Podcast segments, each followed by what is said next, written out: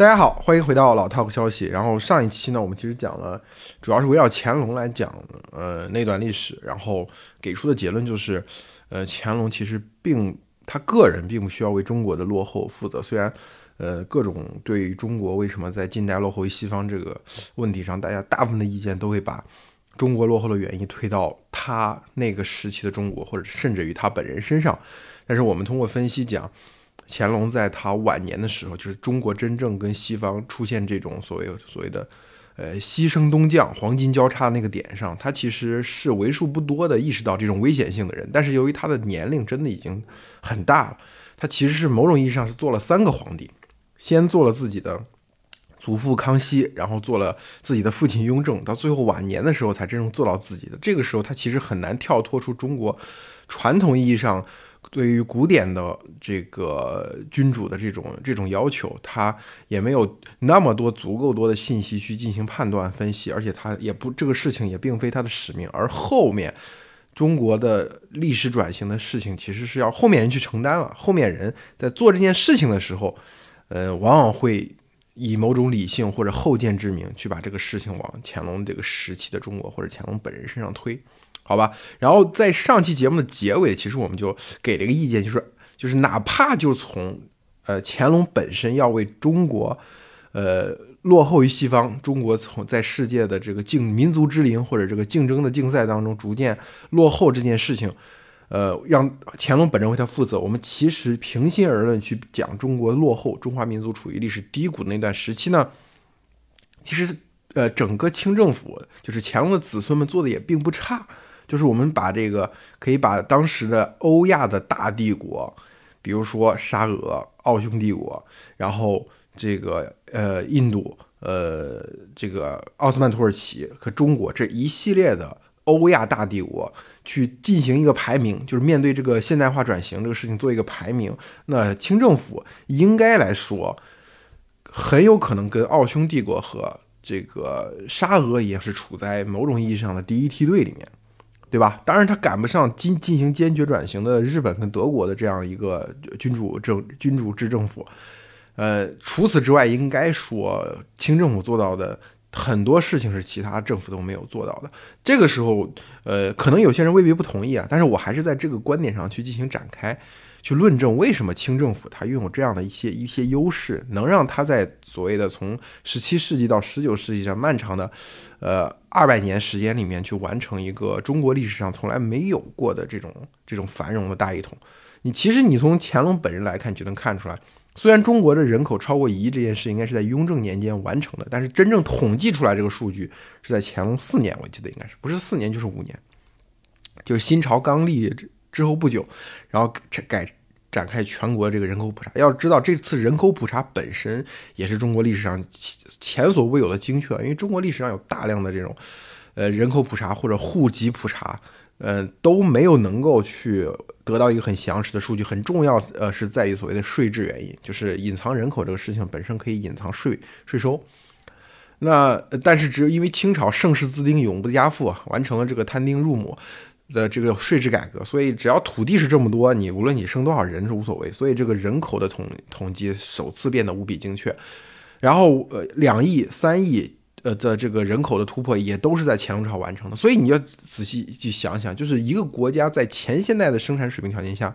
它如果要完成这么两次飞跃，人口从一亿到两亿、两亿到三亿这样一个突破，其实是很难的。就我们哪怕在工业化的这个历史条件下，我们还要辅助一个计划生育。对吧？你要你就想乾隆在他前现代条件下，其实很难完成的。这其实也有赖于，就很多人也分析过，这有赖于外来作物的这个普及。然后另另一方另一方面就是，当这个清朝控制的个区域，就它实际控制的区域，真正意义上覆盖到了中原以外的大量的版图的时候，这个时候才有可能去进行大规模的垦荒。对吧？而且我们的主流叙事当中，我必须要举个例子啊，就是主流的历史叙事当中，就是闯关东这个事情是清朝在沙俄跟日本已经显示出对中国东北的野心之后才开始的。实际上并不是，就是闯关东这个事情，小规模受控制的闯关东，其实早在乾隆年间就已经开始了。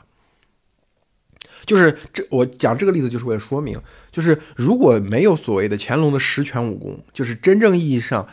他把这个东亚。就是北到西伯利亚，西到这个，呃帕米尔高原，对吧？南到南海，东到东海，这样一个封闭地理单元里面的所有的敌人都肃清了之后。这才有可能说你中汉族的呃这个边民他能够垦荒垦到今天的像青海啊、像甘肃啊、宁夏这些地方。就是如果你你你以明朝以前的中国的大部分的这个呃封建王朝来讲，基本上这些垦荒的区域都处在诶所谓少数民族游牧民族的武装力量和这汉汉族的这个控制区域的这个交替争夺的地方。就是清朝可以说是到乾隆朝是基是真正意义上完成了对这个所谓东亚封闭地理单元的完全完整的控制，这是人口能够实现这么多增长的一个所谓的根本性的原因。它跟外来作物的无引进其实是我觉得，呃，某种意义它可能占的比例还要更高一些。谈到这个，呃，清朝对在军事上的成功，就一定要谈清朝的在财政上的成功，因为为什么？就是说。呃，传统的中原王朝，它不是不想，对吧？肃清漠北，它不是不想实际上控制，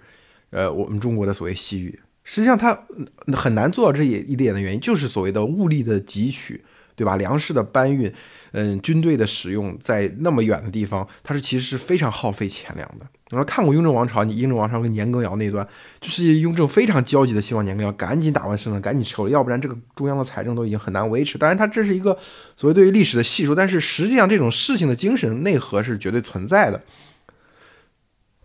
这种财这种财政的汲取能力，呃，首先可我们可以把它拆分成几个方面啊。第一个方面，我们来讲。清清朝的这个财政汲取能力，首先来自于他在东北的时候，就是所谓的，呃，建州女真时期，他其实就拥有了一个和内地做贸易的能力。那这个做贸易的能力给他带来的东北的这些皮货，东北的这些人参，长期的贸易垄断权都在他的手里，就在他尚未入关之前就已经在他手里了。他给这个，呃，给这个所谓的女女真。这个政权当时还属于割据地方割据武装政权，提供了大量的财政帮助。然后入关了之后，当他实际控制整个中国，尤其是控制江南区域之后，那这边贸易更是越做越大。就是呃，仅乾隆一朝，我们说就是呃人参皮货贸易啊，乾隆一朝人参皮货贸易给乾隆本人，我们上不说各级官员，就是各级是这个进行人参。皮货贸易的这些这些官员商人，仅仅说乾隆本人的内务府就因此得到一一千万两白银的这样一个收入，这只是这两项贸易，但这两项贸易算是比较显著的。然后清朝另外一点就是，它相对于明朝的贸易来说，它可能控制能力更强，但是它的就是。它会有非常多的限制性政策，但实际上这个限制性的政策导致它可以从这个贸易中收取足够多的税收。当然，这个税收很多很多时候也浪费掉，因为因为这个吏治和官员的腐败。当然，讲到吏治跟官员腐败，我我再要讲的清朝的吏治官员腐败跟明朝的吏治官员腐败，等会儿还会讲到一个非常明显的不同。这个不同会导致吏治即使腐败，乾隆也能够从他们腐败的收益当中也获益。这是。这可能未必是一个所谓制度优势。等会儿我再认真分析这个问题的两面性。就我这里边讲的就是，呃，很多人在改革开放之后，尤其是西方的经济学家跟汉学家会认为，今天的中国政府是历史上第一个重商主义的政府。但是这实际上是不对的。中国历史上第一个重商主义的政府应该说是清朝，因为在。清朝之前，在明朝的时候，中国其实已经开始和所谓的他的所谓的朝贡国们，以包括到张张居正时期，跟呃蒙古的这个游牧民族之间已经进行这种频繁的贸易。但是那个时候，这种贸易更多的时候是一种政治或者或者这个呃制度上的安排，就是朝贡体系下的一种制度安排。朝廷是不太会注意要赚这笔钱的，就是通过这种方式确认。你和我的关系，通过朝贡，通过互市来确定你臣服于我，然后我们以后你不要闹事了，对吧？然后这是一种所谓的呃，并非是贸易，或者至少它并非是一种经济问题。那等到清朝，它的贸易，它真正的规模做到，首先做到空前大，然后呢，它本身又是实实在在可以为中央的财政赚钱的。而且乾隆本人和乾隆的。呃，就是所谓清朝内务府，它是有所谓的金融收入的，就是在贸易收入之外，它还有金融收入。这其实是，呃，一个非常现代性政府才可能有的能力。就是一个一方面，内务府有它官办的这个当铺，这个官办的当铺，其实比如说各级官员，呃，如果缺钱的话，那你可以去这个当铺里面去预先支取一部分的收入，但是那你后面就要还本付息了。然后像呃，如果说有些官员在面对罚款的时候，他也是这样，就是你呃，你你比如说你犯了个什么罪啊，你跟皇上议了议，而且乾隆爷这个人也很精明，他经常就会让官员自己去坦白自己的罪行，然后定一个你认为你应该被罚多少钱。对吧？这一方面是这个罚款本身的时候，另外一方面就是他提，就是他他这个官官办的这个当铺其实提供了一个所谓的金融收入，大概利率是每年百分之十二，就是乾隆朝官方认为的合理的利率就是一年百分之十二，而且不，它不仅是当铺的利率，也是乾隆内务府借给两淮江淮地区盐商的这样一个利息，就是。呃，明朝某种意义上放弃了所谓中国上千年的盐铁专卖，但是条件是你通过向北方运盐、运粮食，就是因为北方主要是驻扎的军，就所谓的卫所驻扎的军队嘛，你朝这个商人朝这些地方问这个运粮食、运食盐、运这些生活必需品，然后换取你能够去贩卖贩卖盐这样的一个权利。它其实虽然它是呃放弃了专卖，但实际上它也要。进行某种程度的特许经营，为国家带来财政收入。呃，明朝呢，其实把这个制度往前更走了一步，就是我不需要你往边地运东西了，就是它更加的货币化了。就是，呃，我你每年赚的钱有多少要分给朝廷，要上缴财政。然后另外一方面呢，比如说这个盐商，你需要你在经营的这种过程中需要缺钱，你可以朝乾隆借，利率也是百分之十二，还本付息。一般来说，它有点像房贷，其实乾隆。的这个贷款还是呃比较稳定的，就是比如说你每年百分之十二的利息是一定要付的，然后这个本金可以分十年、十五年、二十年，甚至多的时候三十年付都可以。大家想想一下，就是可能很对这个事情，可能对于很多人来说是一种冲击，他没有想到，呃，清朝政府是在商业化或者说在经营上面，它有这么多的东西，而且有的时候乾隆甚至于他。呃，在盐商并没有提出这种要求的时候，他主动会说：“说我朝你借点钱吧。”然后借完钱之后呢，呃，这个盐商就要付这个利息。其实这个利息本身又变成，其实变成了大家听到这就明白，其实也变成了一种财政收入，就是你不需要我也借。就是今天这种事情其实还在发生，比如说有些大的企业，就银行又会找上门来说：“哎，我给你一点信贷额度，你从我这里借一点钱吧。”可能对于这个很多经营良好的企业来说，我不需要这笔钱。但是你会发现，这个事情，这个银行上门这个事情，它带有某种意义上的，对吧？和政府关系的这个意味。所以这个时候，有些企业就啊，那那出于维护这个关系的需要，那我就从你这借一点钱吧，对不对？大家就就这个问题，其实大家大家能够意识到，它其实一个很具有现代性的东西。当然，归根到底，归根到底就是这笔金融收入。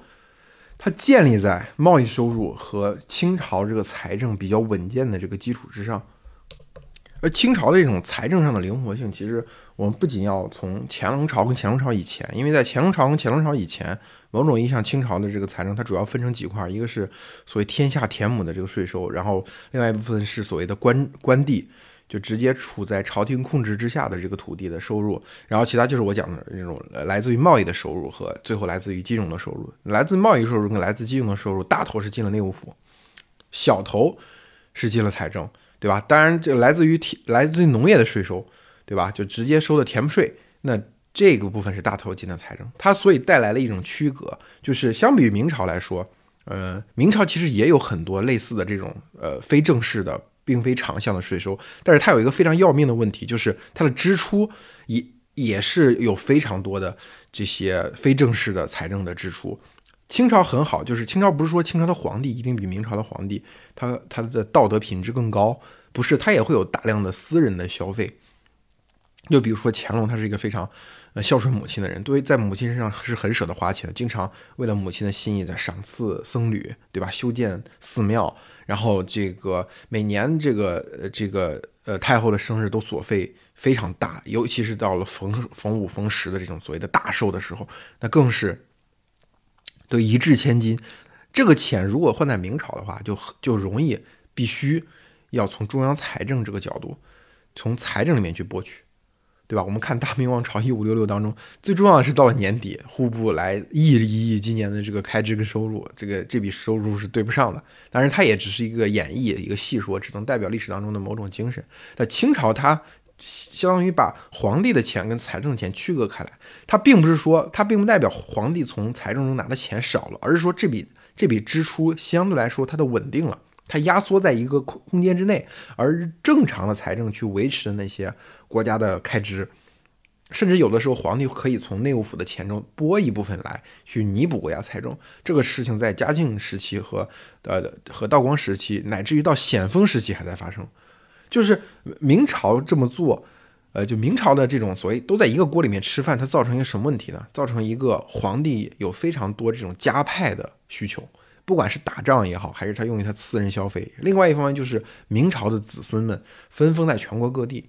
对吧？他都是从财政里走，就是甚至要把一些地方的这个本来是要用到财政里面钱，去变成他这个亲王变成郡王的这个私产。这个时候你要知道，明就清朝的这套制度，这套财政制度，很多时候是来源于明朝的。明朝在一开始的财政的。制度也很好，就比如说我刚才讲这个，他废除了盐铁专卖，但是让盐商需要靠向边地运粮运盐来获取这个特许经营权。这个行为其实朱元璋非常的得意，他说过这个我这个我养百万兵不费百姓一钱。从从这个明太祖到明成祖之间这段时间里面，明朝的军事能力其实已经达到了中国中原王朝应该说是某种程度的巅峰，可以常年有上百万的这样的一个。用兵的规模在边地，但是出了什么问题呢？就是这个制度到后期给明朝的另外一个支柱性的制度带来了巨大压力，就是明朝的军户卫所制度。明朝的军户卫所，明明朝虽然这个财政是放在一锅里面，但是它土地是分成两摊的。它的土地分成两摊，一摊是所谓的民田，另外一摊呢，它是所谓的军户卫所的屯田。军户卫所的屯田是为什么？因为在元末进行大规模的战争之后，因为土，因为中国的古代的封建王朝一到这个农民战争时期，这个生产就会受到极大的破坏，对吧？那这个时候，当明朝建立起来，开始逐渐它统一了中原汉地之后，它要在四个方向上，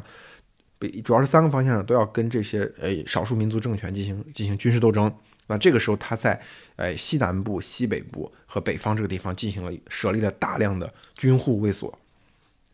设立大量卫所，卫所上面这个呃指挥使，对吧？就它是一个类似于今天我们讲，它是类似于生产建设兵团，就是军队在这里面进行开垦。那这个制度的早期初期是非常好，就是说我如果要进行战争行为的话，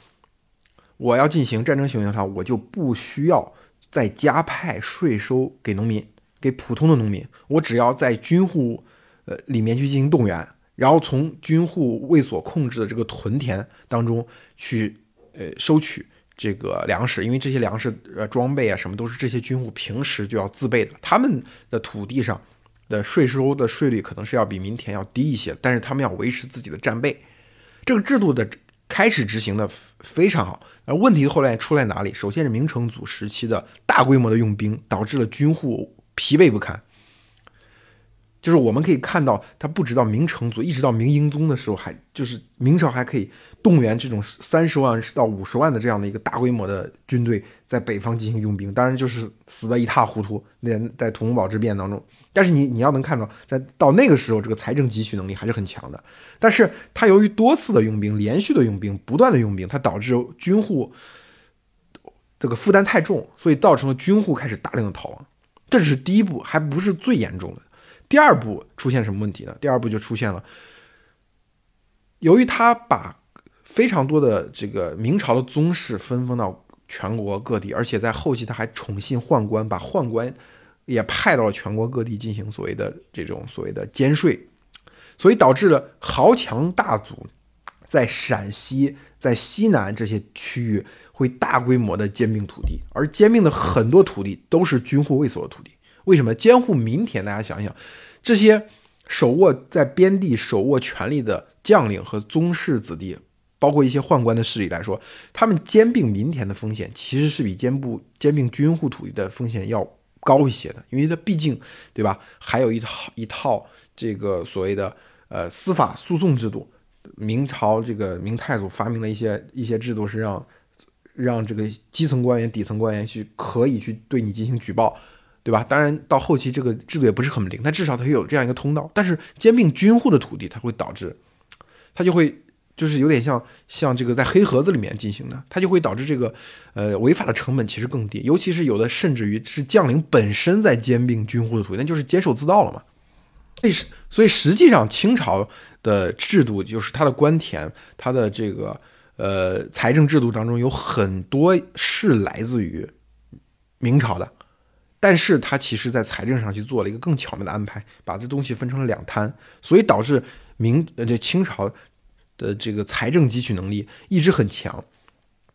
也维持在了一个它的财政的健康程度，也一直维持在了一个所谓比较高的点。当然，我不是说完全这套制度是可以所谓的长久运行的，它它的这个延续性是非常强的。其实到乾隆时期已经开始出现很大问题了，到乾隆时期已经出现很大问题了。但是乾隆他通过一个个人的，呃，所以可以说个人奋斗吧，把这个制度性它的缺陷。嗯，爆发的时间又往后推了很多年，他是怎么做到的？就比如说，在雍正年间，你一个盐商每年给朝廷的报效是这么多，乾隆就会要求你在他的任上，你你发现你过去几年比雍正时年间的定额少了，他就用罚款的方式从你身上收钱，就是以罚代管，包括一些官田，很多的官田其实是在呃所谓的八旗呃。还有，不管是满洲八旗还是汉军八旗，就是所谓的私人关系，靠靠这种八旗制度内的私人关系在进行承包，它其实真的是一种承包。因为庄头当时的这个属于属于这个朝廷的官田，它有一个庄头的制度。庄头的制度就是庄头在这里负责进行生产，生产完之后每年要向自己的呃旗主，要向朝廷要要进行所谓的这个交纳一定的实物，也要交有的时候也会折算成银两。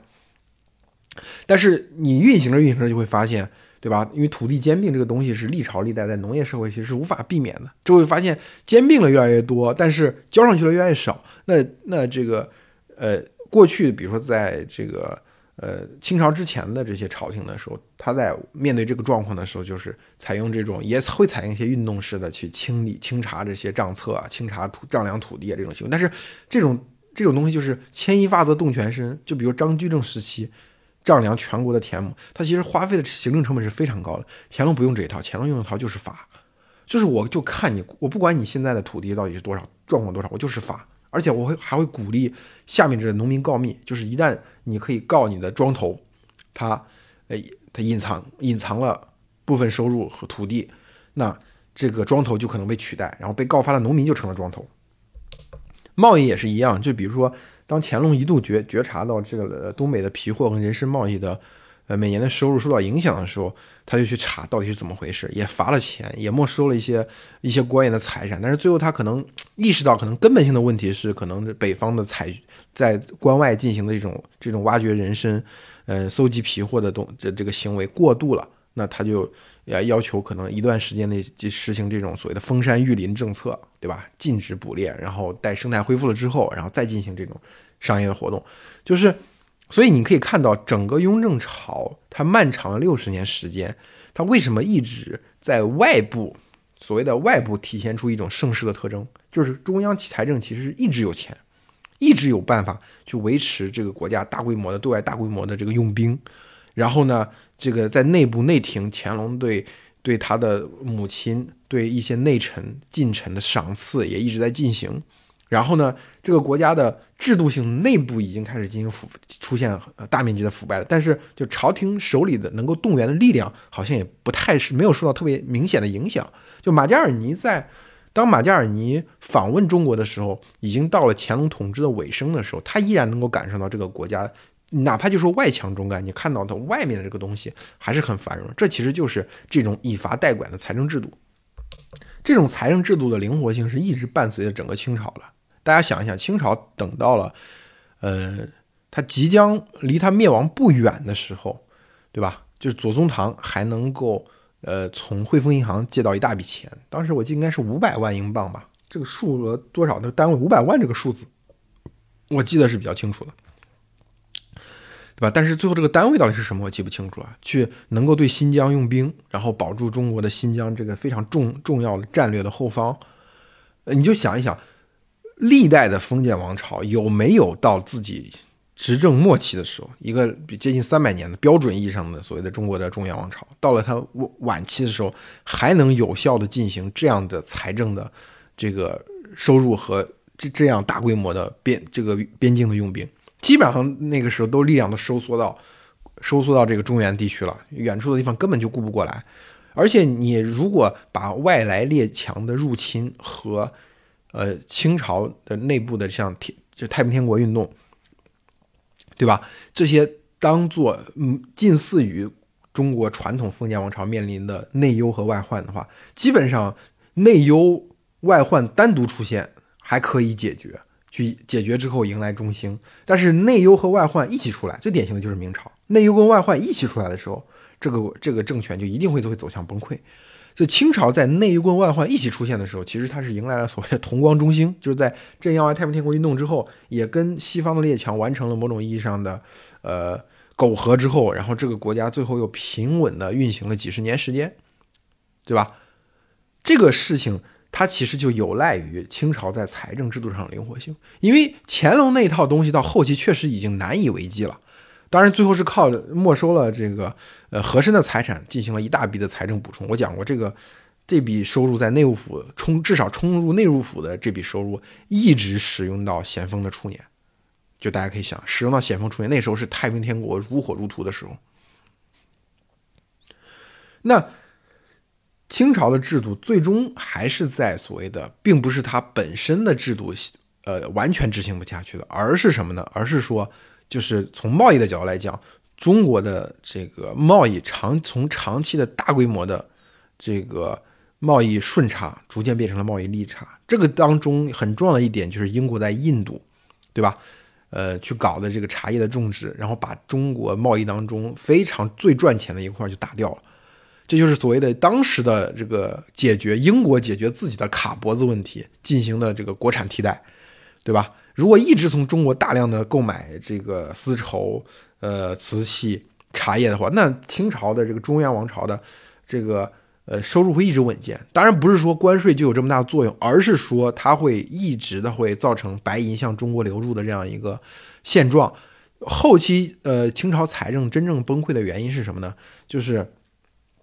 这个白银的价格越来越贵，就是跟明朝后期有点相似，就是银银贵钱贱，但是基层的这个交易、基层的税收的收入、实物的贸易都是用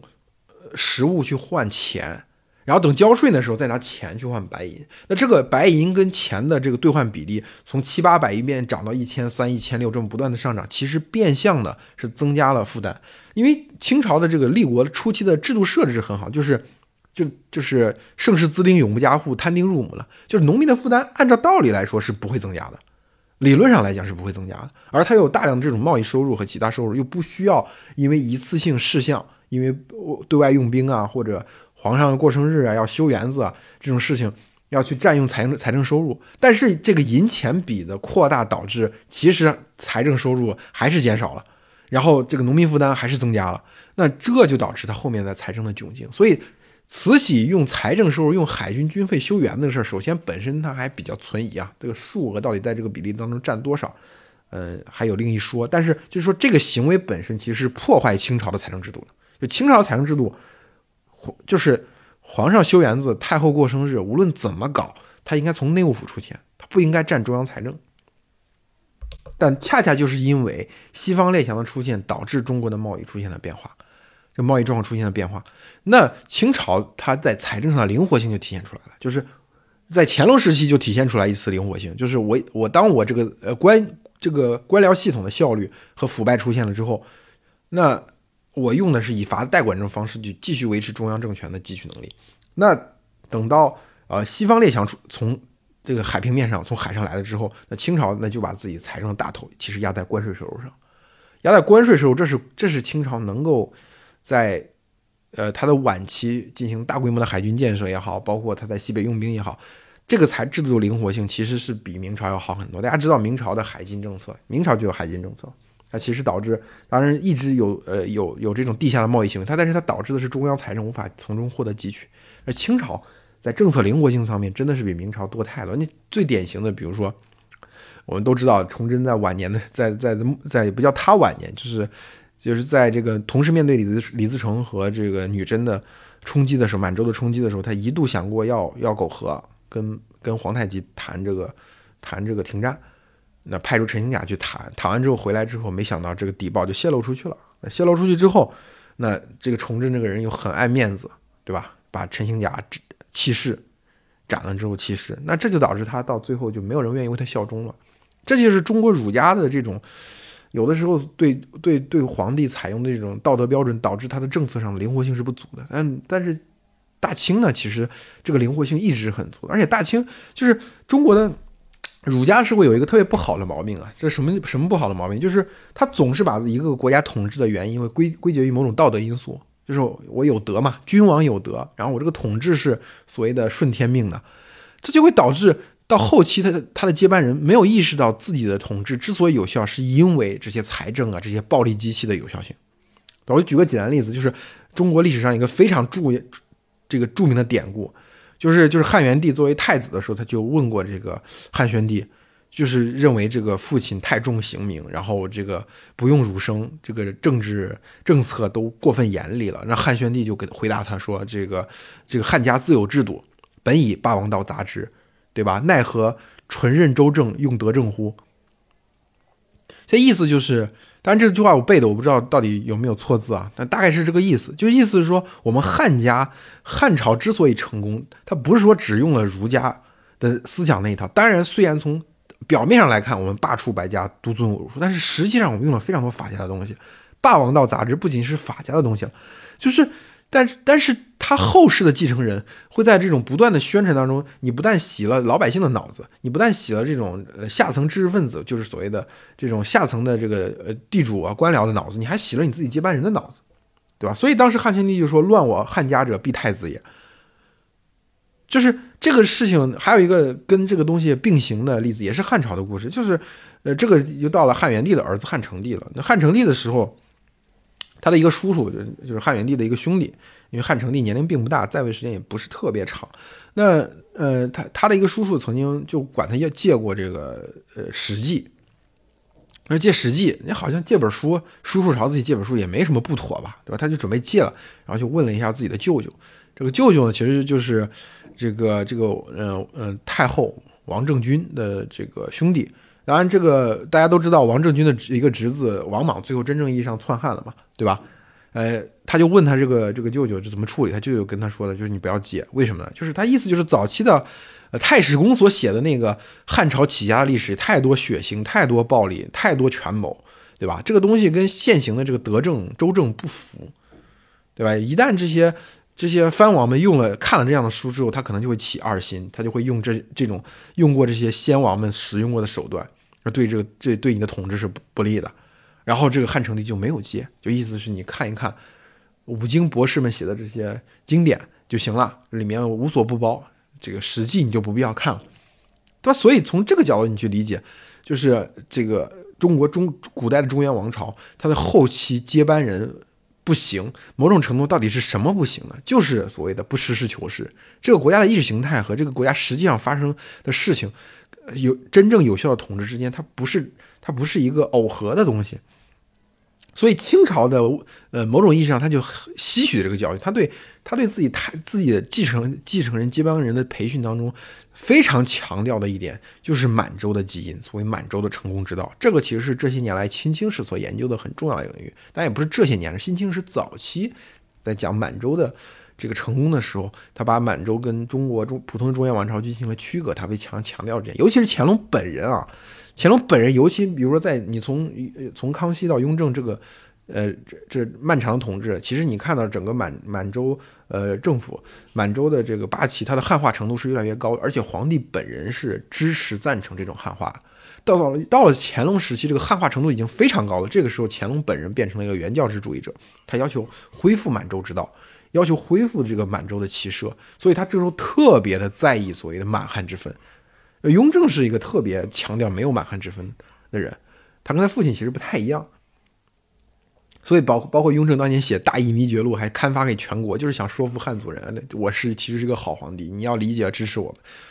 乾隆上台之后，马上就把这批书烧了，然后还把当时雍正赦赦免的人全部都杀了。那从这你就能看出来，就是清朝对于太子们的、对于接班人们的培养制度其实是很成功的，它保证了对于这个权力运行的实际在发生的事情是保证给传授给下一代，而且。对乾隆本人来说，他其实怎么讲呢？他他差两年应该就看到了溥字辈的自己的子孙，就是溥仪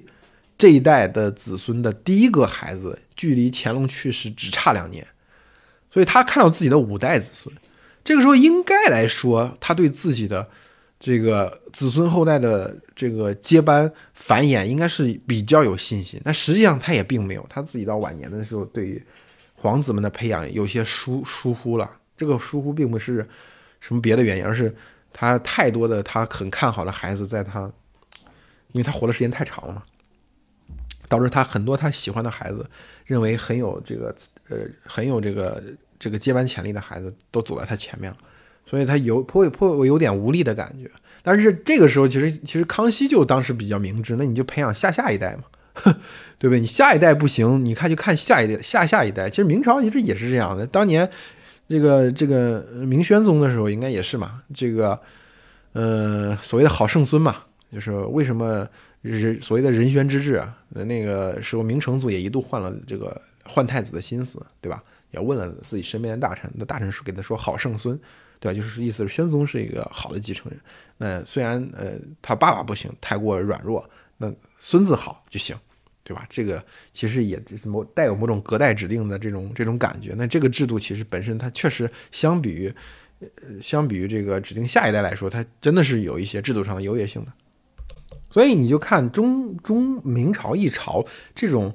在洞悉了这个真正权力的密码之后。统治中原王朝的密码之后，呃，满洲在政策上灵活性真的是非常充分。我刚才讲了财政上灵活性，那其实除了财政上、政治上灵活性也是非常明显的，对吧？包括这个扶植那蒙古贵族当中的黄教势力，然后呃和这个呃对藏传佛教的赞助。那，之前我记得看着有网上有个评论，呃，讲到台湾问题，有个人有有个人评论说，哎，呃，可别说乾隆的事情了，对吧？乾乾隆的时候至少。没没有搞一国两制，他其实这句话其实是非常的，呃，非常的粗糙，就是他没有意识到乾隆时期的清朝或者中清朝仪式，它不仅仅是一国两制的问题，它是一国 N 制的问题。如果你非要讲一国两制的思想来源是在哪里，我相信应该是要从讲到清朝，甚至你可以讲到明朝，就是在朝这整个朝贡制度对于这个这个所谓的中土以外的区域有一个安排，但是对于所谓的呃王朝直接控制区域内，它也有一定的安排。对吧？就是设置，设置就是土流之争，到底是土还是流？流流官就是直接处于中中央王朝、中央政府的直接控制之下，那土就是任用当地拉拢当地的上层，给当地上层一些权利，那让他别至少保持明面上对于中原王朝的效忠。那这个东西到了清朝，真的变得做的非常细。那那西藏怎么管？对吧？西北怎么管？西南怎么管？那蒙古怎么管？对吧？当然，很多人你要说非说台湾有没有搞这个这个这个一国恩制，呃，也不算是。它毕竟台湾有了设置直接的科举制度，然后它已经处在福建省的有效的管辖之下。但是实际上，对于所谓的所谓的这个番人，就是当时的台湾还在这个台湾中央山脉两侧，呃，居住的非常多的这非汉人。呃，就是所谓的高山族，台湾那边叫原住民，他其实也有另外的一套政策，而且朝向这个台湾的这个科举的倾斜，也是一直在进行的。所以今天非常多的很多人就经常说什么，呃，说什么为什么不全国一张卷啊？为什么对少数民族有什么有这样的扶持？其实你要知道，这个是中国由来已久的一个一个制度优势。那他用这种方式就是为了保证，呃，这个。呃，所谓的帝国控制力量稍弱这种边地，他的当地的上层人物能够效忠，而不是想着叛乱，他其实对于全国稳定性是有好处的。但这种情况呢，其实所以高，所以所以这个高考移民这个事情啊，呃，不仅在清朝有，甚至于在明朝都有。这其实就是高考移民这个事情本身就是一国恩制，或者说是土流之争的结果。所以，如果你你你要相信中国的传统的治理模式当中，它具有很多今天看来，就是我当我们中国摆脱了所谓的我们贫穷落后的命运，不再用西方作为唯一的这种呃政治典范去对中国的政治跟文化进行批判的时候，你会发现，其实，在早年的制度当中，其实有很多现代性的东西。所以，这就是我说的，我这我这期想讲的一个非常核心的这个这个观点就出来了，就是大清。它本身的制度当中有非常多现代性的东西，这是是能它能一直在财政上、在政治上保持政治灵活性，所以它能够应付所谓在这个十九世纪的时候去应付如此大的冲击。在我们宏观上从比较学的观点去看，在跟比如说沙俄、跟奥匈帝国、跟印度、跟土耳其这些欧亚大帝国的对比当中，它是相对来说，无论从政权本身。从统治集团本身的下场，还是说这个国家的命运来说，都相对来说做的比较好，至少是第一梯队的，比不上德国跟日本。那德国跟日本，嗯，相对于更好一点，它更像是民族国家，对吧？这个改革的底子会更好一些。当然，日本跟德国后期的问题大家也都看到了，对不对？当然，我并不是讲到这里，很多人听完可能觉得你是个是个精，就是你不是个明粉，你是个清粉，对吧？或者是一个，呃，是一个这个轻吹。呃，那你怎么去解释？那毕竟中国还是在这个呃这个所谓出现明清时代，江南地区已经出现资本主义萌芽。虽然我对这个观点本身是高度质疑的啊，但是这个一个说法已经相当普遍的情况下，就很多人觉得中国也应该应该有这种搞资本主义的这种这种这种潜力。为什么没有没有出现？我们没有出现工业革命，我们为什么为什么没有搞蒸汽机嘛？很多这种穿越的小说，对吧？都在假想中国人也搞工业革命了，呃，那多好啊！对吧？我我我，当然我关于这个问题，我有一套更加复杂的呃地缘政治理论可以去解释的。但是我这里面就只只说它一点啊，就是清朝，我们刚才讲了，清朝在乾隆时期，由于它其实已经是一个重商主义的政府了，它在贸易上是非常繁荣和灵活的，而且由于官方掌握了一些金融的权利，掌握了贸易的特许权，所以他对做生意、经商这件事情是非常鼓励的。而且由于乾隆本人的励精图治。哎，好说好听叫励精图治，说难听点叫他的统治手腕，他能够从这种贸易当中汲取非常多的这种财政收入，就维持维持国家统治。所以，嗯，清朝才是中国第一个重商主义的政府，而且确实当时的清朝的江南地区，就彭木兰写《大分流》也承认嘛，至少到了十八世纪的晚期还维持相当高，相当于英格兰地区的这种这种生活水准。那为什么没有没有下一步了？为什么它没有工业革命？我提出一个观点，就是这种资本主义，它也不是我提出观点。其实这个斯里格利茨，一个诺贝尔经济学奖得主，也算是中国人民的老朋友了。大家可以不听那些老是对中国人民指手画脚的教师爷的话，但是斯里格利茨是对于中国是有很有很大期待的一个西方经济学学者。他就提出了一个，就是所谓的寻租资本主义也能够造成一定程度的繁荣，但是由于它没有办法进行科技研发跟扩大再生产，所以导致它不是一种所谓有有效的资本主义。就是清朝虽然依靠这种重商主义的政策，依靠统治者他精明，他的商业是非常繁荣的，也产生了非常多像资本主义的这种安排跟制度。但是，但是他的这种制度由于过多的汲取，导致没有对私有产权的保护也好，你可以从这个方面去理解。当然，你也可以可以从这种没有所谓企业家精神的角度去理解，就是导致这些。靠这个朝廷特许经营所带来的积累的财富，它大部分都要用于报效或者继续维持换取这种特许经营权，导致他没办法进行马克思所讲的扩大再生产。就是你通过这门生意赚到的钱，大部分要去维护你做这个生意的特许经营权。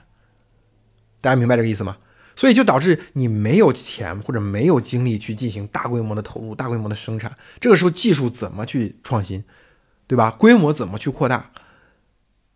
生产怎么去迭代？那就不可能会出现我们在西欧所观察到那种所谓的资本主义扩大再生产。我是希望通过从财政去。去讲，当然有一些，比如说马克思韦伯的新教伦理资本主义，他讲的另外一回事儿，他他是以某种意义上的文化决定论，是文化决定论。我们中国过去的知识分子是非常吃这个文化决定论，但是我认为不是，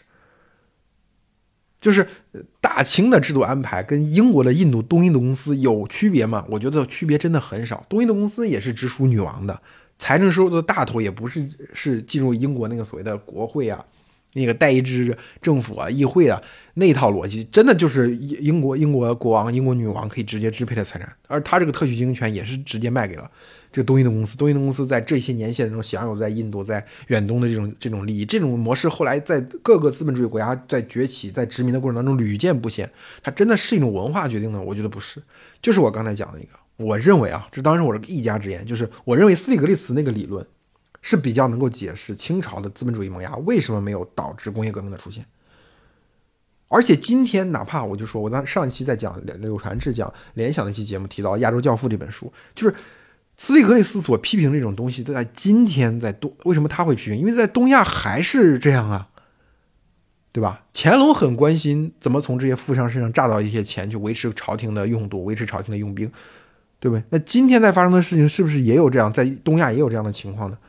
就比如说亚洲教父中所写到那些东南亚和香港的教父们，那他们赚到钱有没有用于真正的技术研发、扩大再生产呢？也没有嘛，也是主要用于去维持当地的政商关系，或者做一些慈善，去维持整个社会上自己经营的这种合法性。他有能力去向西方的那些公司来进行这种这种规模的研发吗？他可能出现华为这样的公司吗？他肯定是不可能的吧。所以我一直认为，中国最像西方公司的公司可能就是华为，最西化的公司可能就是华为。反而是某些科技公司，它背后看起来这个创始人或者说从明面的价值观上好像挺亲美或者挺亲西方，其实它是非常传统意义上的中国公司或者是亚洲公司。好吧，这一期我觉得其实讲的蛮多。我本来想着这这可能这这期讲大清这个节目要分成上中下三期，但是最后紧赶慢赶。把这个节目在两期之内做完了，好吧？我们这期到这里，谢谢大家，再见。